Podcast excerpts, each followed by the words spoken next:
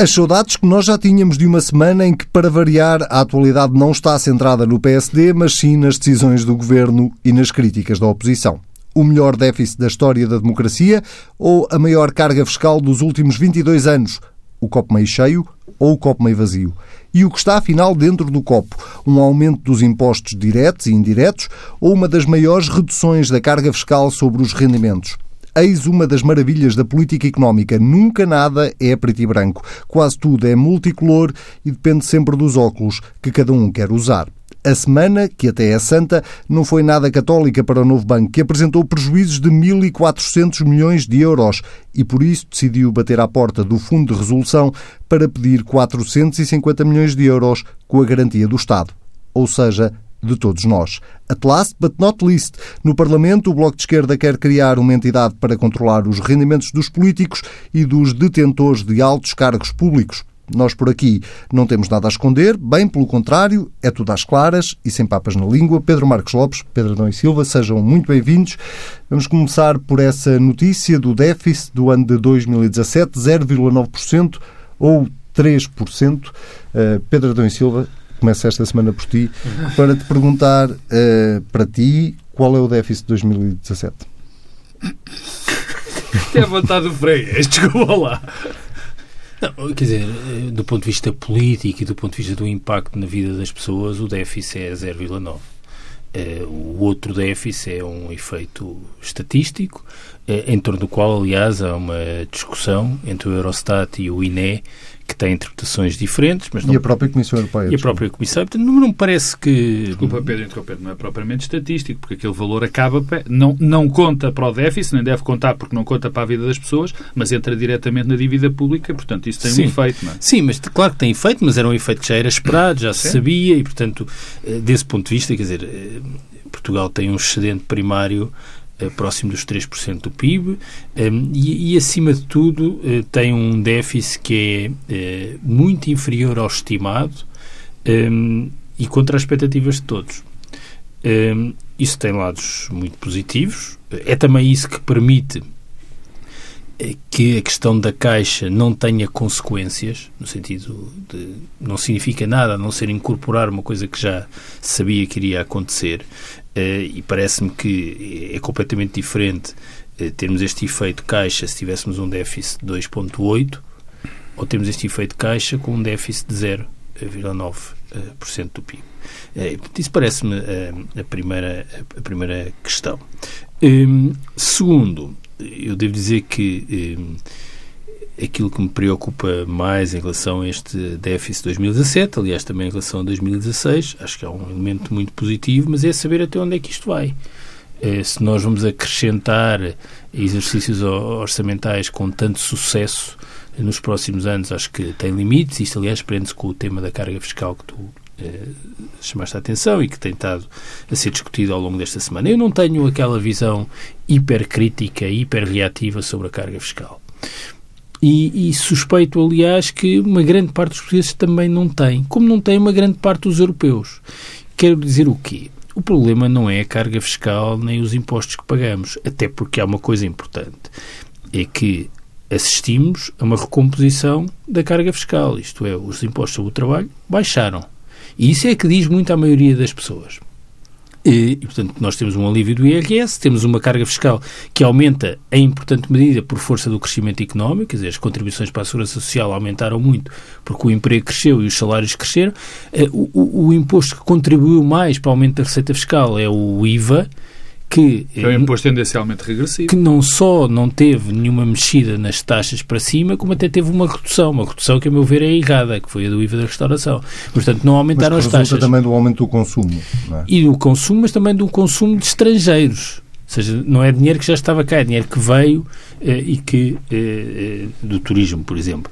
Mas, portanto, eu não acho que é preciso ter cuidado quando se fala da questão da carga fiscal, eh, até porque eh, não é a mesma coisa aumentar os impostos sobre o trabalho ou aumentar outros impostos. Há a questão da regressividade e da progressividade, que é uma questão eh, também importante, mas essencialmente eu devo dizer que acho que o problema eh, não está na carga fiscal, está nas contrapartidas que nós temos com a carga fiscal que pagamos. Eh, estou convencido que os portugueses estão disponíveis para pagar estes impostos que pagam, eh, desde que os serviços públicos funcionem na saúde, eh, na educação. E isso não é rigorosamente verdade. Não, não, quer dizer, as coisas também não são assim tão más. Não é o que tu estás a dizer. É, não, no caso da saúde, por exemplo, não é, não sei não é de não, todo verdade. Não, não sei se é assim tão mau, não é? Não, quer dizer, é evidente que há problemas, mas não sei se as pessoas têm uma visão tão crítica eh, do funcionamento dos serviços de saúde. Quer dizer, eh, aliás, eh, os estudos de avaliação de, de, dos serviços de saúde, da qualidade dos serviços de saúde, tradicionalmente nunca eram muito maus em Portugal, mas alguém uma vez dizia com, com graça que também isso acontecia porque aqueles que se podiam queixar eram os que tinham morrido. E, portanto, naturalmente havia satisfação eh, eh, da parte eh, dos outros. Mas, em todo o caso, é evidente que há problemas na escola pública. Humor negro. Na escola na pública, na escola pública, eh, na saúde, no superior, mas não é como se as coisas fossem péssimas. Agora, isso prende-se novamente com a carga fiscal e com aquela questão que eu falava há pouco de, dos sucessos orçamentais nos próximos anos. Tendo em conta o caminho que já foi percorrido de consolidação orçamental eh, e tendo em conta aquilo que é a carga fiscal em Portugal, eh, eu julgo que é fundamental que se comece a pensar e a perceber que é preciso eh, recuperar eh, os serviços públicos e garantir um aumento da sua eh, qualidade. Devo dizer que também tendo em conta que, isto, que este governo assenta numa coligação parlamentar entre partidos de esquerda, eh, causa-me alguma confusão que a prioridade de, de, política dessa, desse acordo passe por reduzir impostos, eh, quando eu julgo que a prioridade política devia passar por eh, melhorar os serviços públicos. Um, isso é que é verdadeiramente eh, uma opção eh, ancorada eh, à esquerda e esta discutirmos tudo neste contexto da carga fiscal eh, não parece que seja o bom, eh, a boa forma de abordar a questão. Mas que tu não acreditas propriamente que seja viável, pelo menos na, na atual conjuntura. Tu, aliás, já, já te referiste a isso várias vezes quando falamos da dimensão política desta, deste hum. entendimento à esquerda e muitas vezes sobre a, a falta de, de, de um plano estratégico hum. exatamente para essas áreas estruturais. Pedro Marcos Lopes. Um, Mas tem de haver, quer dizer... Pelo menos até eu, o fim desta legislatura era, bom, era até um o fim da legislatura, acho, até ideia, o fim não? da legislatura acho difícil, dizer, acho muito difícil, apesar de tudo já estamos a aproximar-nos do fim da legislatura, por estranho que possa parecer, falta um ano e meio, Uh, e, com eleições pelo meio, com eleições pelo meio, uh, uh, com eleições pelo meio, e portanto vejo vejo como pouco provável que se construa agora o programa político conjunto que não existiu no início, não existiu porque ninguém esperava estes sucessos orçamentais, portanto, o que havia a fazer era garantir estes sucessos. Agora, eu acho é que isso deve ser tentado. Uh, e, para a próxima legislatura? Ou até antecipando. Não vejo porque não, não deve haver alguma iniciativa para antecipar um, algumas dimensões de, de intervenção, Pedro nomeadamente Marcos, na saúde. Marcos Lopes, vamos eh, puxar aqui um bocadinho o filme atrás. A Caixa Geral de Depósitos para ti é um tema relevante nesta discussão do déficit ou saltamos já para a parte da, da carga fiscal? É só um, só um ponto em relação a, a, a que eu já o disse, mas, uh, mas interrompendo o Pedro Adão e Silva. É, parece-me evidente que para a vida das pessoas, para o que conta, para os índices relevantes, este, o, o montante que vai eh, financiar, que vai capitalizar a Caixa Geral de Depósitos não deve entrar para o PIB, não entra não para o PIB, para, para o déficit, não entra evidentemente diretamente no déficit, mas entra, é uma conta que vamos ter de pagar porque é uma, ponto, uma conta que vai diretamente para a dívida pública, que já é aquilo que é, e nós vamos pagar mais juros em relação a essa dívida, a, esse, a mais esse montante, e vamos ter de pagar esse montante. Mas, para o efeito, para a vida das pessoas, para aquilo que conta, em termos políticos, o que conta, de facto, políticos e para as pessoas. E quando se diz políticos, muitas vezes nós tendemos a não, a não, a não dar o, valor certo à palavra. Se, se a questão é política, é porque diz respeito às pessoas e à qualidade de vida das pessoas e, às, e aquilo que é importante para as pessoas. Eh, deixa-me começar pelo seguinte. Eu, há, há várias narrativas que, que, que morrem, que não podem ser repetidas uh, olhando para os resultados, para as contas que temos perante nós. A primeira é de que este governo é refém da extrema-esquerda. Eu olho para estes resultados e vejo aqui o verdadeiro governo do Bloco Central, com o problema que este governo do Bloco Central se fez com o Partido Comunista e com o Bloco de Esquerda. Porque se não vejamos A austeridade manteve-se. Chamado Bloco Central muito estranho. Sim, a austeridade manteve-se. Isso é claro, as contas são claras. O que. Dizer, tirando a devolução do, da sobretaxa, Pedro, é, o aumento das pensões, Pedro, Pedro, o aumento dos mínimos Pedro, sociais, parece aquele Pedro. sketch da Não, vida de praia. não, não, não o que é, é. que os Não. romanos fizeram por nós, não, é? Não, não, por uma, uma questão muito simples. Então, por uma questão muito simples. A despesa corrente, que são os salários e as prestações sociais, baixaram. Baixaram significativamente, aliás. Aliás, o, o- um dos problemas, isso é uma coisa que isto- estas contas davam para 30 programas. Por exemplo, há um- nós temos um dado histórico.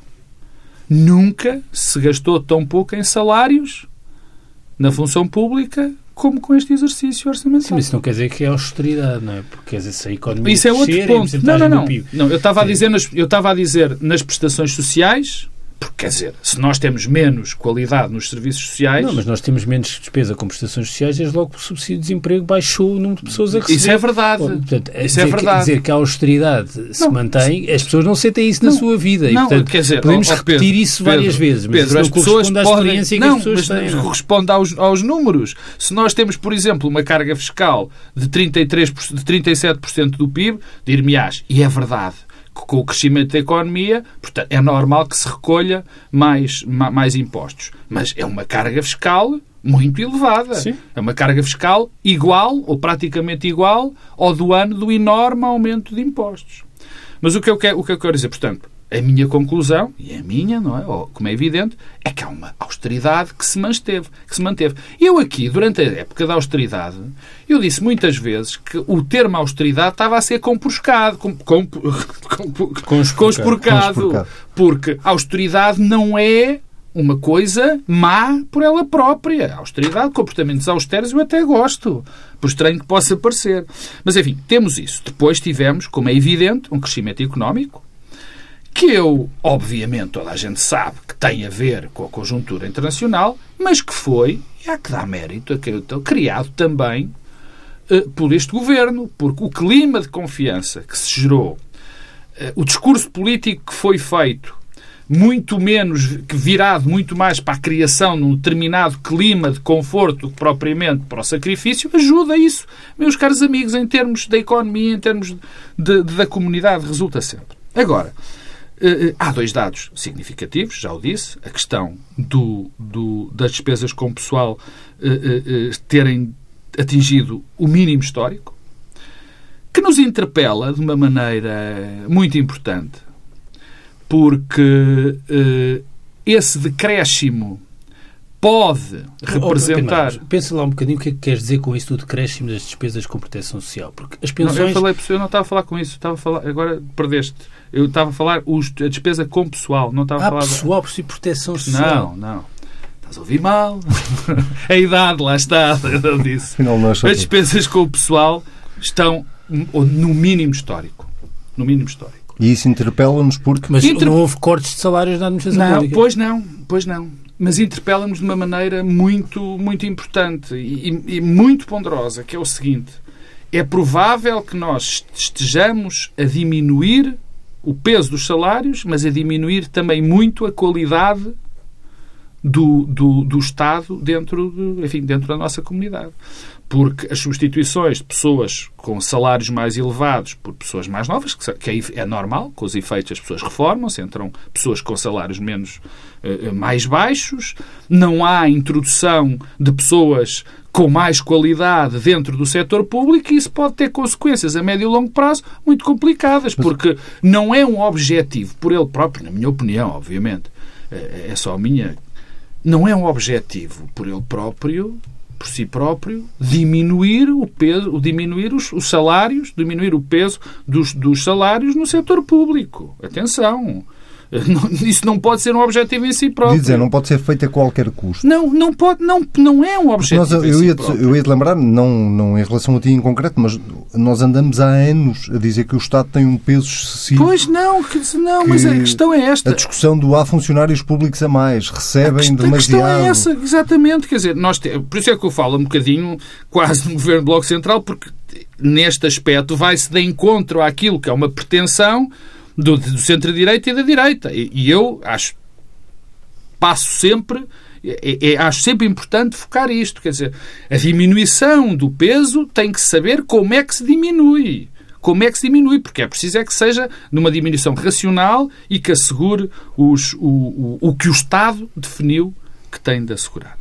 Ora bem, há aqui eh, outros pontos, particularmente no que diz respeito à carga fiscal. E, e com, a, com a carga fiscal uh, uh, termino.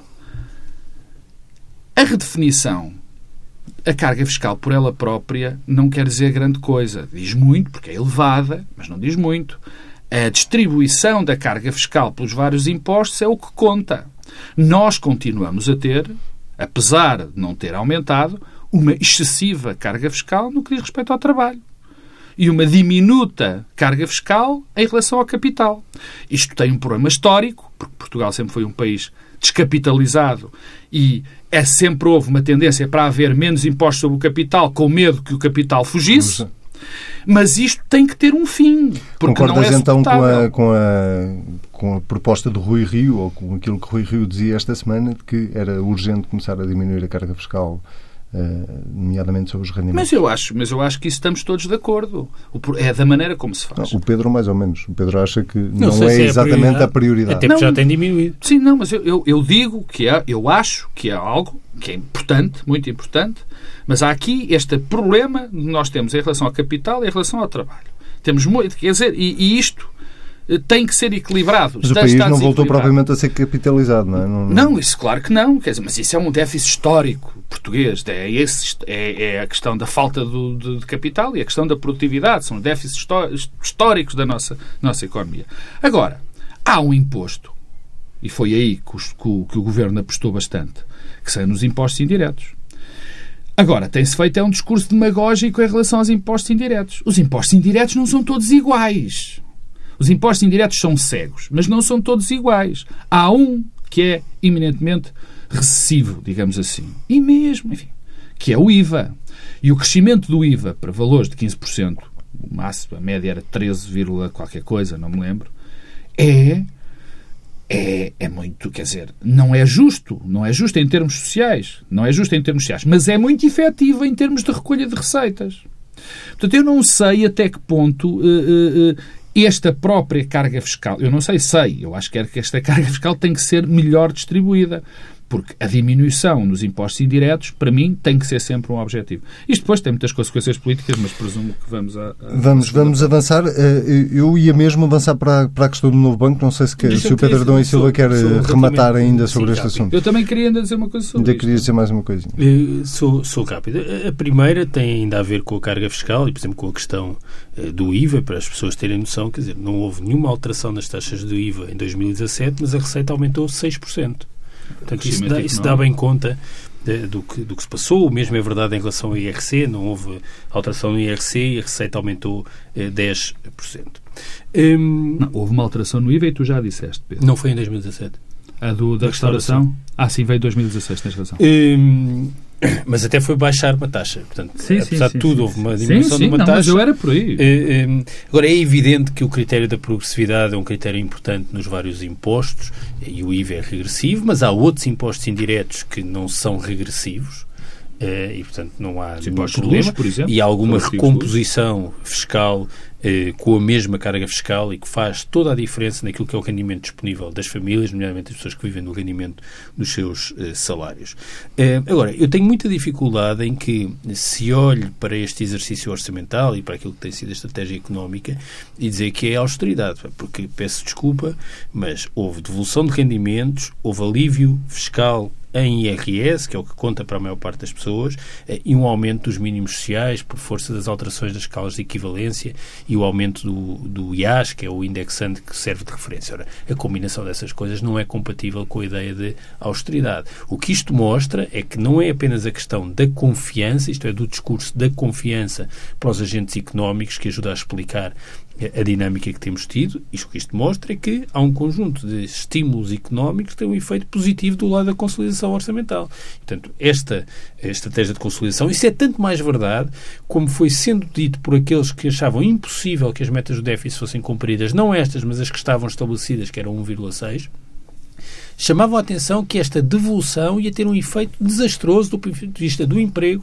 e da consolidação orçamental. Portanto, não só não teve, como até foi mais, eh, mais avançado. Pedro Marcos Lopes, para é, fechar é uma, este tema. é- é- é- eu acho importante eh, perceber as consequências, ou pelo menos prever as consequências políticas deste déficit. Porque eh, isto tem duas diretas e, e- e relevantes. A primeira tem a ver com a questão do discurso da oposição.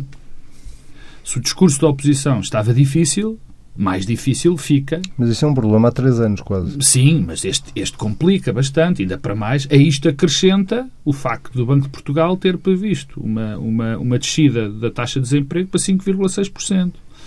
Isto é muito complicado, porque se é que este exercício mostra, mostra que houve um grande, uma grande presença de Mário Centeno e da sua capacidade de dominar, digamos assim, a máquina do Estado muito grande. Portanto, esta, esta, este controle, que digamos era uma das bandeiras de- dos governos de centro-direita, a dizer que nós conseguimos controlar as contas, é, é- fica, muito, fica muito fragilizada. Aliás, Esse é o primeiro. Rui Rio é déficit zero. Excedentes. Não, eh, bom, e vamos ver o que é que... o- Eu devo dizer que isso, como linha de campanha, não me parece muito forte. Não sei, é que também pode ser a linha de campanha do Partido Socialista. O déficit. Ah, provavelmente, quer dizer, vamos lá ver. Mas também não te parece muito forte, desculpa, também não te parece boa ideia Rui Rio vir defender uma, uma descida da carga fiscal? Não parece-me boa ideia. Isso já te parece boa ideia? Parece-me boa ideia. Julgo que, aliás, é um Desde dos quando é que temas- uma descida da carga fiscal não é uma é boa um, ideia? é um dos temas que separa aquilo que é a visão de esquerda e de direita sobre o que deve ser o papel do Estado e dos serviços públicos. E, portanto, não vejo mal nenhum ao mundo. O que me espanta é, às vezes, ver eh, o PS, o PCP e o Bloco de Esquerda a discutirem como questão prioritária eh, o tema fiscal. IRS. Não, mas e aqui isto entronca, nada, isto entronca, eh, eh, é que, enfim, a questão do déficit zero e do dizer, o de Rui Rio querer o déficit zero. Mas se o Partido Socialista, se o governo do Partido Socialista prosseguir no caminho que percorreu Até neste, ulti- neste último ano, o próximo ano vai ser déficit zero. Não há economista que não, que não o diga. Se for este, se mantivermos todas as linhas mestras da governação, vai ser um déficit zero. Portanto, Ainda aí- que a previsão de crescimento económico para este ano já seja mais baixa e que, que Veremos. A, a- a- a conjuntura externa já não seja. Mas queres um índice Mas que, tam- também que há algumas estamos- medidas on-off que estiveram em 2017 que já não E se que já não, Não, se e há outra, ano. por exemplo, a questão dos salários, das despesas com pessoal, tendencialmente vai descer ainda Vai mais. descer. Vai descer ainda mais porque vai haver reformas. Acresce que António Costa já disse que não ia aumentar salários da função pública no Acresce, próximo ano. acresce e, portanto, isso, mais um acréscimo para eu, para a minha tese parecer fazer algum sentido. Agora, temos é os parceiros do Bloco de Esquerda e do PCP. Porque, quer dizer, o Bloco de Esquerda e o PCP, eu acho que olhando para estes resultados orçamentais, vão dizer, bom, há aqui, já começou, aliás, essa, essa campanha, não é? Há aqui espaço para alívios. Eu, eu, eu concordo com o Pedro Adão e Silva. Acho um bocadinho estranho que eh, partidos que estão à esquerda do Partido Socialista alinhem mais pelo diapasão de baixar impostos do que aumentar os serviços do Estado, aumentar a qualidade dos serviços do Estado, mas isso, enfim, lá está. É esta loucura. Mas loucura não. 2019 é ano de eleições e, portanto. Mas esse é que é o problema. Agora quero mais ver para onde é que bandeiras- isto vai. Só que aqui vai haver um pequeno, um pequeno grande problema para o PCP e para o Bloco de Esquerda. O PCP e o Bloco de Esquerda, quando aceitaram fazer esta coligação e não ir para o governo, arcaram com uma consequência. Os bons resultados são os do governo, são, não são os deles. Isso, meu caro amigo, ninguém, ninguém vai poder tirar isso. E, portanto, há uma opção política que vai ser feita pelo, pelo governo e que normalmente, eh, enfim, nós sabemos qual é. Normalmente é aumentar a despesa. Nós temos a experiência de saber que aumentar salários e pensões no ano de eleições normalmente corresponde a uma vitória eleitoral.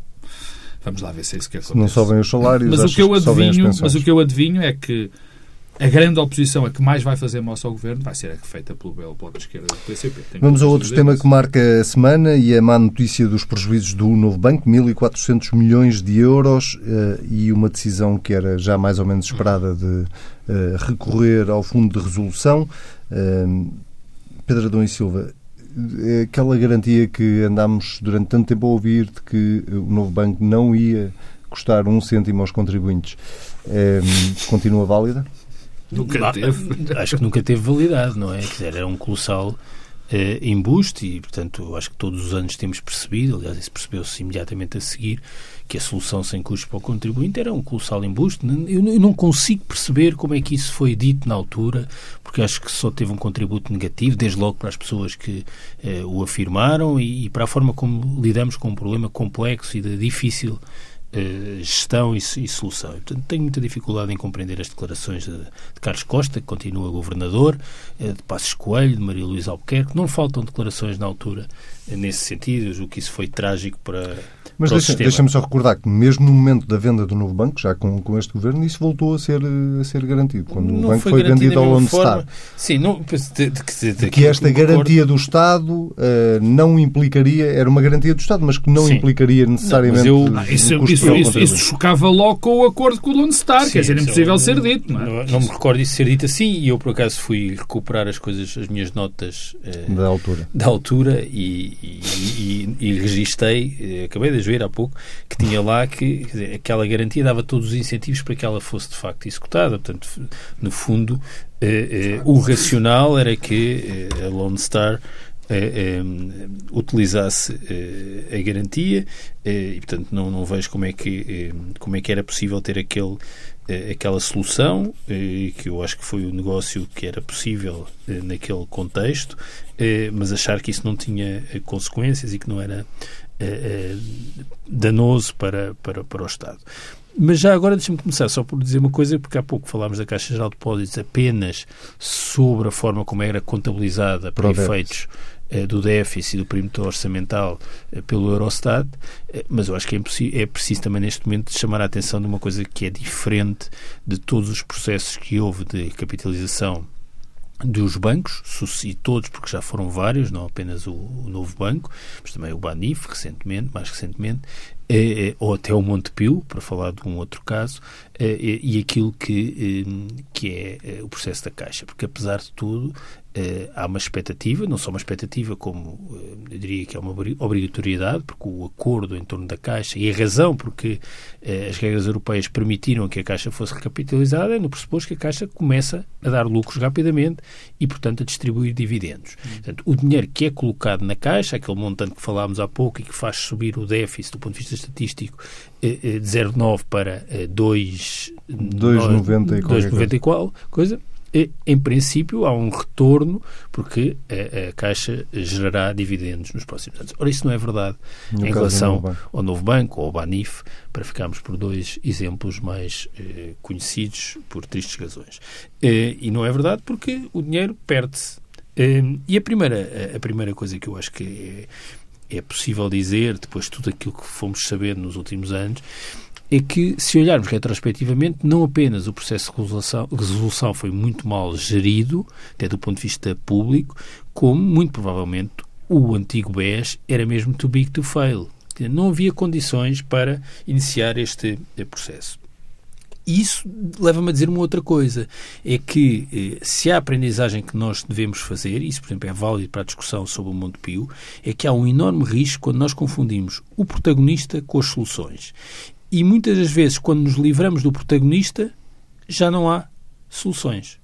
E porventura nós estamos a pagar ainda hoje os custos de termos confundido o protagonista com as soluções. Temos confundido Ricardo Salgado com aquilo que era preciso fazer eh, na altura eh, eh, no, no, no, no BES.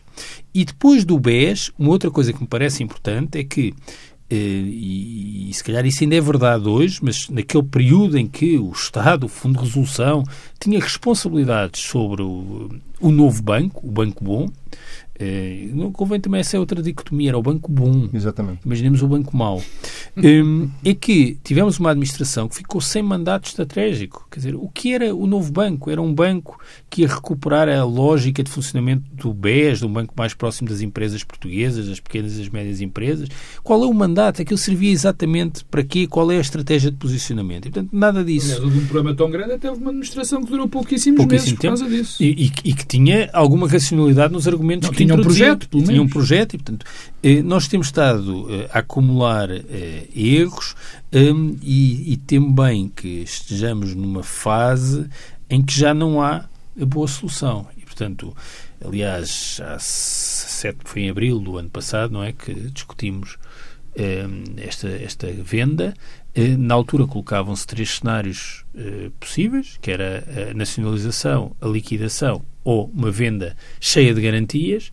E apesar de tudo, esta venda cheia de garantias, com os incentivos para que as garantias fossem exercidas, era o cenário menos ruinoso do ponto de vista eh, financeiro. Portanto, custava mais qualquer uma das outras soluções, a liquidação então custava muito mais e a nacionalização custava mais e não se percebia bem qual era o alcance estratégico para o país e para o sistema bancário português de ter eh, um banco público com a natureza eh, do antigo BES. Portanto, isto é uma verdadeira tragédia, uma tragédia em vários atos ehm, e que eu acho que temos boas razões todos para temer. Acabou, é? é isso que temos todos boas razões para temer que ainda não, não tenha acabado. Pedro Marcos Lopes. É uma experiência que eu gostava de fazer. Qual? Uh, hoje vi, aliás, um amigo meu que escreveu isso uh, no Twitter e eu acho que isso é, é, é inteiramente acertado, que é, ah, e se experimentássemos pôr aleatoriamente uma pessoa a gerir os bancos, será que o resultado seria... Acho, eu, eu, acho, sei, eu acho que o, o, legado, porque há uma coisa que também convém recordar, é o legado que nos deixam os banqueiros portugueses e, e, um, e aquilo que se arrogaram de dizer e de afirmar há não muito tempo sobre todos os outros setores da sociedade portuguesa e da atividade económica. Pedro Marcos Lopes. Eu acho que estás a, estás a candidatar a presidente de um banco aqui, o, o Adão e Silva, mas pronto. Bom, Quantos atos aqui ainda Eu faltam? não precisei de, de, de, ir, de ir ver as, as minhas notas dessa altura, porque eu tenho mantido esta opinião, que enfim, até me tem dado uns amargositos de boca, eh, sobre aquilo que foi a resolução e sobre aquilo que foi, vamos lá ver se a gente se entende, e para ser absolutamente claro, a decisão política em relação ao BES.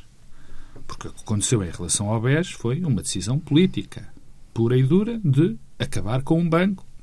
Foi isso, isso. Essa foi uma decisão política que foi tomada. E eu acho que as decisões políticas são para ser discutidas. Qual era o objetivo? Quer dizer, o objetivo é, nós tínhamos um problema gravíssimo com o Banco Espírito Santo. E qual era o objetivo? O objetivo era destruir aquilo que se achava que era um grupo que mandava no país, que era um, enfim, um colosso eh, que mandava em tudo. O objetivo era esse, ou era tentar salvar de uma determinada forma um banco. E, pelos vistos, o objetivo o, portanto, a decisão que foi tomada foi acabar com o grupo de uma vez por todas. Foi esse foi o objetivo.